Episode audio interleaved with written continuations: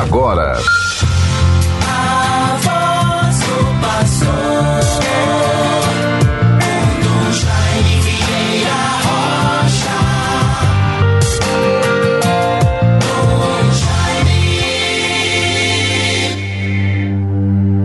Eu sou a salvação do povo, diz o Senhor.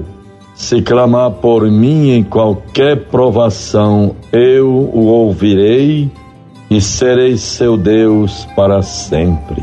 Bons ouvintes todos, caros irmãos e irmãs, vivamos com a graça de Deus intensamente o dia de hoje, 26 de setembro de 2023.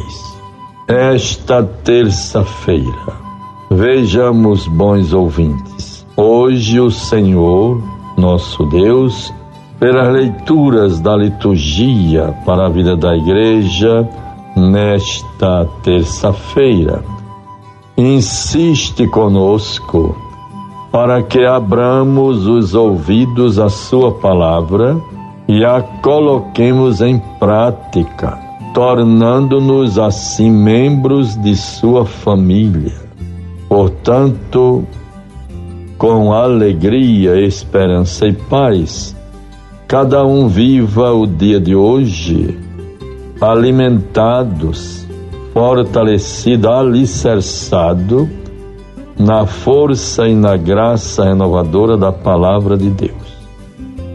Vejam, bons ouvintes, nesta terça-feira, 26 de setembro, Devo viajar para Lagoa Seca, convento de Ipuarana dos Frades Franciscanos, Diocese de Campina Grande, onde está acontecendo a 58ª Assembleia Pastoral Regional do nosso Regional Nordeste 2, de 26 a 28 que tem como tema diocesaneidade, ser igreja a partir da igreja local. E o lema, o que vimos, ouvimos e tocamos, nós vos anunciamos, conforme a primeira carta de João, capítulo 1, versículos 1 a 3. E assim procuremos estar atentos, sabendo que os bispos do regional, nós bispos do regional Nordeste 2, estaremos reunidos vivendo a graça da nossa Assembleia Pastoral neste ano de 2023. Vejam, portanto, bons ouvintes, é a reunião do Conselho, Conselho Episcopal Regional do Nordeste 2. E com muita alegria devo, por circunstâncias superiores, devo voltar amanhã. Hoje teremos a abertura da Assembleia, palavra do Bispo Diocesano de Campina Grande, Dom Ducênio Fontes de Matos, introdução da temática da nossa Assembleia pelo bispo assessor que vem nos assessorar, Dom João Justino, que, que é bispo, arcebispo de Goiânia, Goiás, Dom João Justino, arcebispo de Goiânia, no estado de Goiás. E assim vamos vivendo esses momentos que vão nos fortalecendo. Devo compartilhar com todos a graça e alegria que tivemos ontem pela manhã, na segunda-feira, às 8h30, lá na cripta da nossa catedral, uma celebração com os nossos funcionários, colaboradores, servidores da nossa Arquidiocese de Natal. tivemos uma celebração de ação de graças muito afetuosa, presença de todos. Após a missa, tivemos um café da manhã para todos.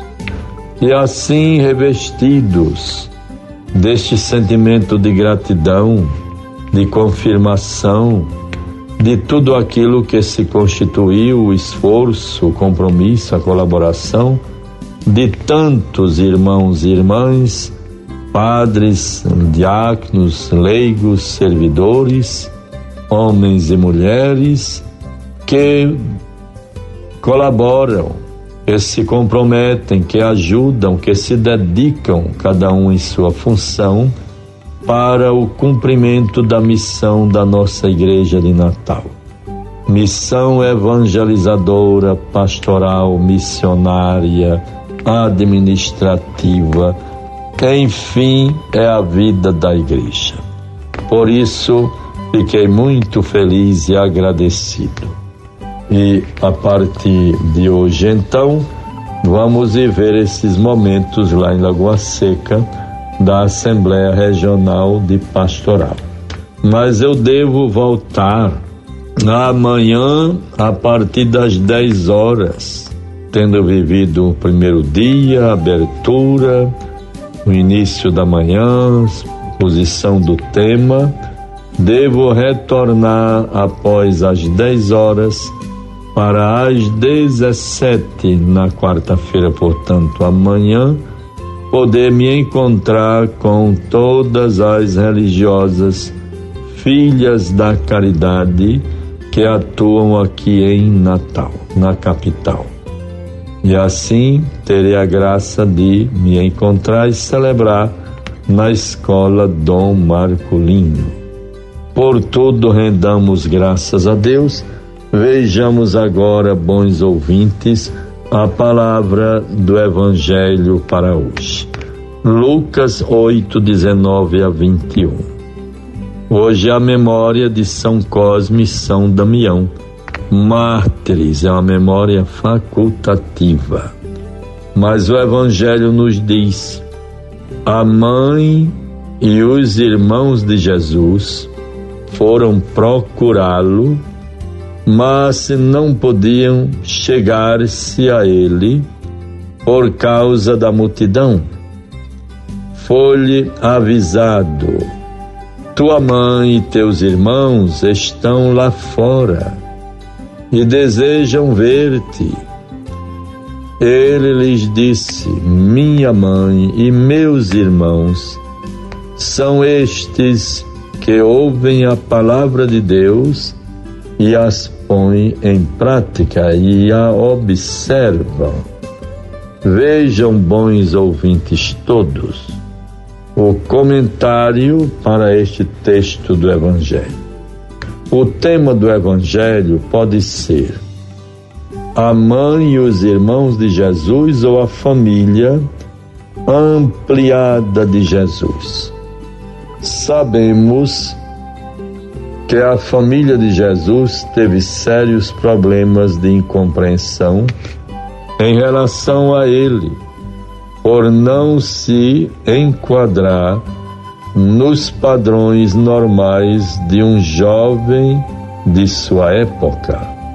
O evangelista Marcos esclarece que até Maria, sua mãe, teve de fazer um longo discernimento para chegar a compreender e seguir Jesus.